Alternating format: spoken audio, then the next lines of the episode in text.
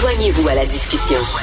Appelez ou textez le 187 Cube Radio 1877 827 2346. Il y en a un qui est content. Il y en a un qui mérite son surnom, Mr. Sunshine.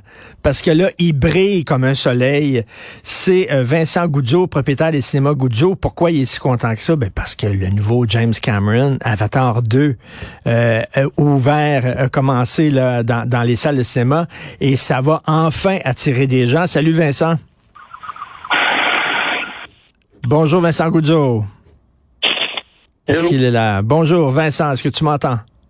Oui, comment ça va? Ça va bien. Alors, euh, euh, donc, ça, est-ce que tu crois que ça va remplir autant les salles, que ça va être aussi populaire que le premier Avatar, selon toi, Vincent?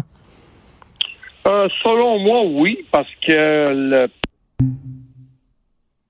ben, bang, c'était c'était court comme c'était court comme réponse. Euh, je l'ai dit tantôt avec Philippe Vincent Foisy. Euh, je suis un grand fan de James Cameron. J'ai adoré Aliens. La suite d'Aliens, je trouve encore supérieure au premier. J'ai beaucoup aimé Terminator 2, supérieur au premier. Titanic, j'ai braillé en regardant Titanic. The Abyss, je trouve c'est un des grands films de science-fiction. Avatar, je trouve que le premier, le scénario était très mince. Mais cela dit, il y a les effets spéciaux. Alors, euh, Vincent, est-ce que ça va être aussi populaire que le premier, selon toi? Oui, ça va être aussi populaire que le premier. Même, je te dirais qu'il va être euh, peut-être front-heavy, comme on dirait. Un autre mot, le monde vont sortir plus vite pour aller voir le film versus le premier. Le premier, là, il a duré quand même... Euh, si ça n'aurait pas été pour la sortie DVD, là, il aurait duré au moins 7 à 8 mois, mais il a duré 4 à 5 mois. Donc, euh, c'est quand même quelque chose là, pour un film en 2009-2010. Euh, mais, cette fois ici, le film n'a pas de date prédéterminée pour la sortie, euh, comme on appelle le streaming slash DVD. Mais tout le monde se l'attend. Puis cette fois ici, euh, mais, mais... l'histoire de la première était mince. Cette fois ici, elle n'est pas mince. Euh, ouais, c'est ça. Ça a l'air, non, non, ça a l'air qu'il y a plein de sous-intrigues et tout ça, que c'est très riche comme histoire. Euh, et en DVD, ben, il y, a, mon collègue ici, euh, Philippe Vincent Foisy, qui le vu en DVD, mais c'est, c'est, c'est pas ça. Là. Il faut vraiment vivre l'expérience immersive de 3D. Euh, d'ailleurs, les films 3D, ça marche plus depuis un bout de temps, ça, là, Vincent en salle. Ça marche pas si c'est un film pensé, conçu en 2D, qui après on y met un effet 3D. Ouais. C'est comme les nouvelles. Moi, j'aime toujours faire la comparaison avec les nouvelles. C'est comme les nouvelles. Il n'y a rien de, de sexy là, à mettre les nouvelles en 3D. Là. Je m'excuse, là. Ça change rien qu'est-ce que l'animateur a de l'air. Il n'y a rien de si extraordinaire que ça. Mais quand on pense puis on développe le, le, le scénario basé sur des, des, des comment je pourrais dire des scènes d'action pensées, réfléchies en 3D, Là, l'effet 3D, il y a une importance dans son, son histoire, dans son, c'est dans le scénario, là. Mais si on prend, par exemple, on va prendre, je sais pas moi, n'importe quel gladiateur, là, puis on le met en 3D, ouais. ça, ça va être, c'est un effet comme un autre. C'est ça, ben, ben, parce que James Cameron, moi, je suis pas un fan du cinéma 3D, là, vraiment pas. Mais sauf que le premier Avatar, le 3D, était exceptionnel parce que c'est une expérience immersive. Là, euh, tu sais, il a poussé le 3D euh, à un niveau qui était, il avait jamais été atteint avant. Là. Exactement. Et c'est parce que lui, il a réfléchi en 3D. Lui, s'est dit. Donc, les scènes, mettons une scène de, de, de Star Wars de, de, de, sabre, là, euh, au lieu d'être de droite à gauche, ben, c'est de euh, devant à l'arrière. Donc, ça veut dire que on, voit juste un combattant parce que l'autre, c'est nous autres. Puis là, on voit l'épée qui s'en vient vers nous autres, des effets comme ça. Là, euh, et ça s'approche, ça, s'approche presque de la réalité virtuelle. La réalité virtuelle, c'est exceptionnel parce que c'est 360, là, mais c'est presque ça avec James Cameron.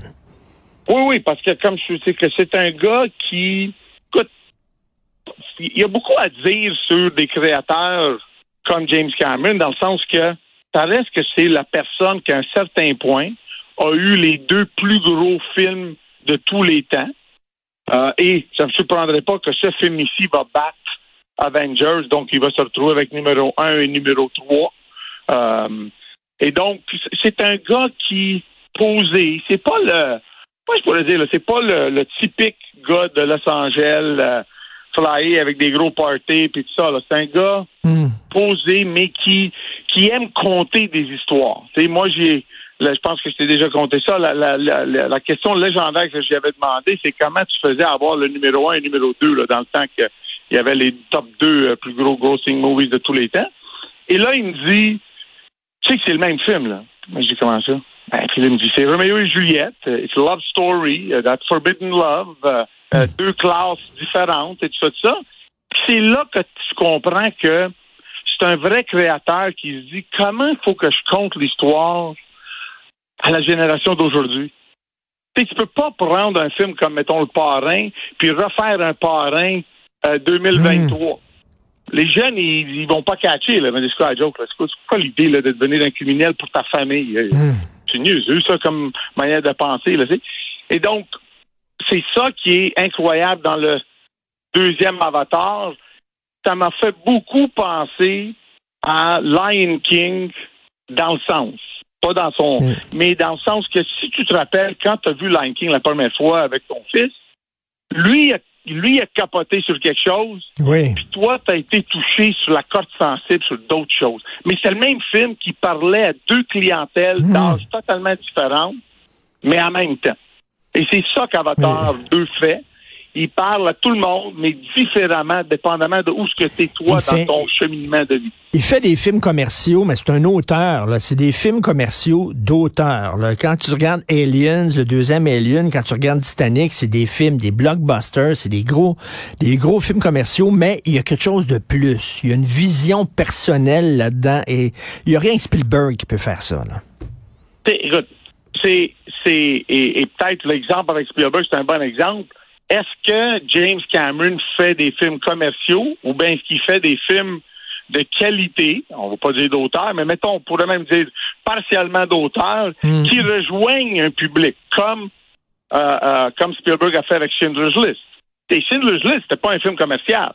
Mais Tabarouette, avec l'argent qu'il a fait, pense que Mais- tout le monde a du mal à dire non, non, c'est un film d'auteur, c'est un petit film. euh, non, film, Mais- a fait un paquet d'argent. Donc, Mais euh, là, le cinéma, là, euh, les multiplexes comme toi, euh, Vincent, c'est surtout des ados qui vont là. C'est des films à effets spéciaux. Je suis allé voir le dernier Spielberg de Fablemans, extraordinaire, grand film.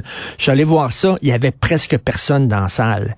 Euh, c'est un film d'adulte pour adultes et c'est le genre de film que tu regardes sur Netflix maintenant.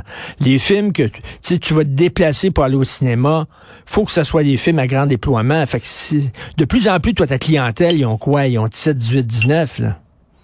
ça dépend. Je vais te donner un bon exemple. Euh, Top Gun, Maverick, euh, je te dirais que 30 de la clientèle était des admissions âge d'âge. tu comprends? Donc, c'est- étrange, là, mais il y a eu des. tu sais, Il y avait des effets spéciaux, des affaires comme ça, mais c'était l'histoire. Oui. Non, mais tu sais, ça, c'est- c'est un autre, c'est un autre film commercial avec une, une histoire qui est quand même intéressante, là. Bon, mais tu sais, qu'est-ce qui arrive? C'est que quand tu as un film avec une histoire, comme Top Gun, mettons, avec une histoire qui a un potentiel commercial, les studios américains mettent de l'argent derrière ça, ils vendent ces films-là.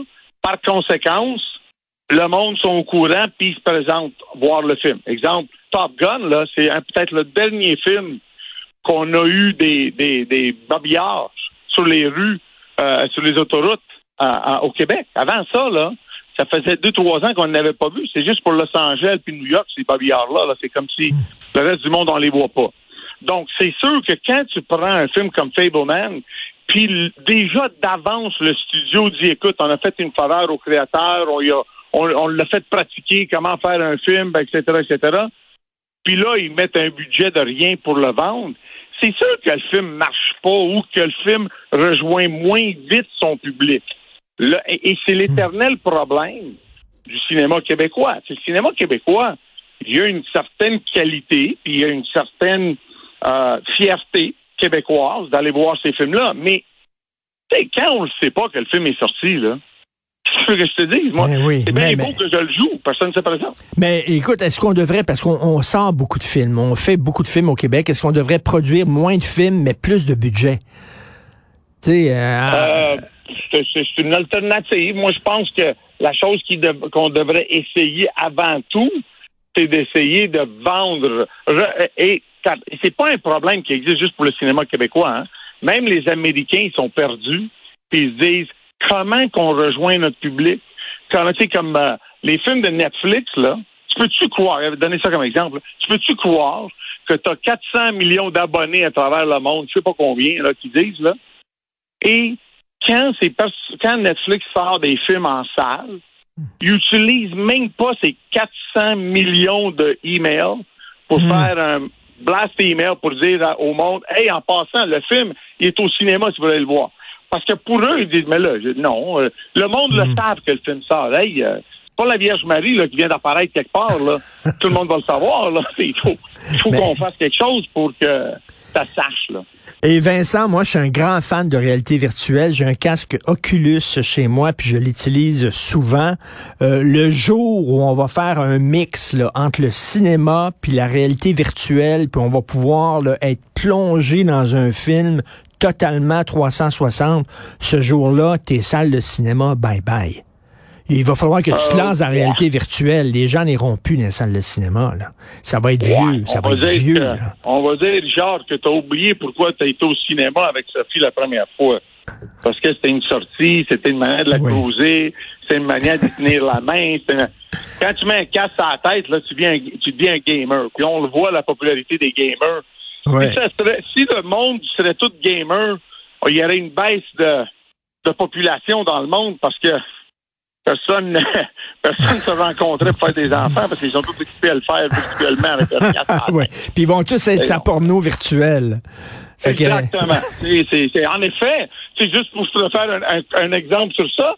Tu sais que le, la, télé 3D en Asie, euh, ça n'a pas marché, mais ça a marché pour les euh, la porno. Les films porno. Ben ouais, ça, ça a pogné. Puis comment? C'est dans le sens que tu le savais qui achetait des télé 3D. C'était le monde qui voulait voir des, des films triple X à la maison. Donc, il y a encore des gens qui vont aller au cinéma. Ça, c'est la bonne nouvelle. Au moins, là. Mais c'est la sortie. C'est la sortie. C'est le social. On, on, le voit que il y a deux choses qui déterminent beaucoup la sortie en salle de, de, de, du monde ou de la clientèle. C'est un, c'est quoi tu veux me montrer?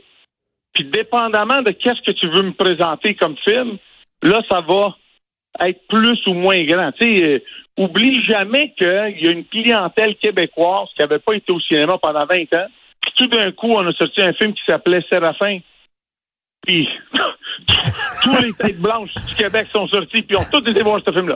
Tout d'un coup, là, comme ça. Là, Ou la même chose avec les ploufs. Là, personne, toute cette clientèle-là, elle n'est jamais au cinéma. Tu sors les ploufs, tout d'un coup, toutes les têtes blanches du Québec sont sorties. Donc, c'est sûr que si on fait juste des films qui sont faciles à vendre, des boum boum bang bang, euh, c'est sûr que.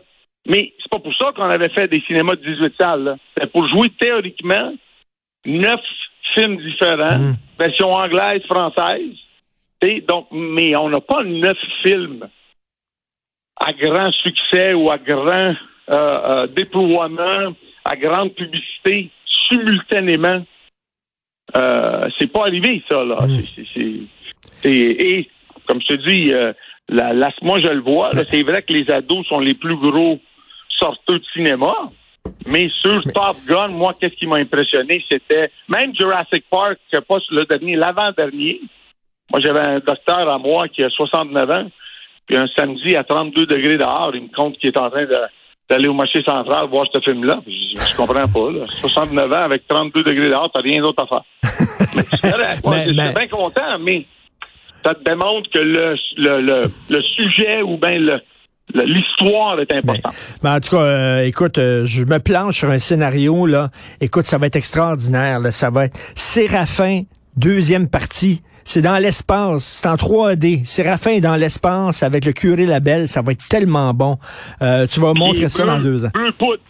comme, comme les Smurfs. Avec des accidents d'auto et des faits tout Merci beaucoup, Vincent.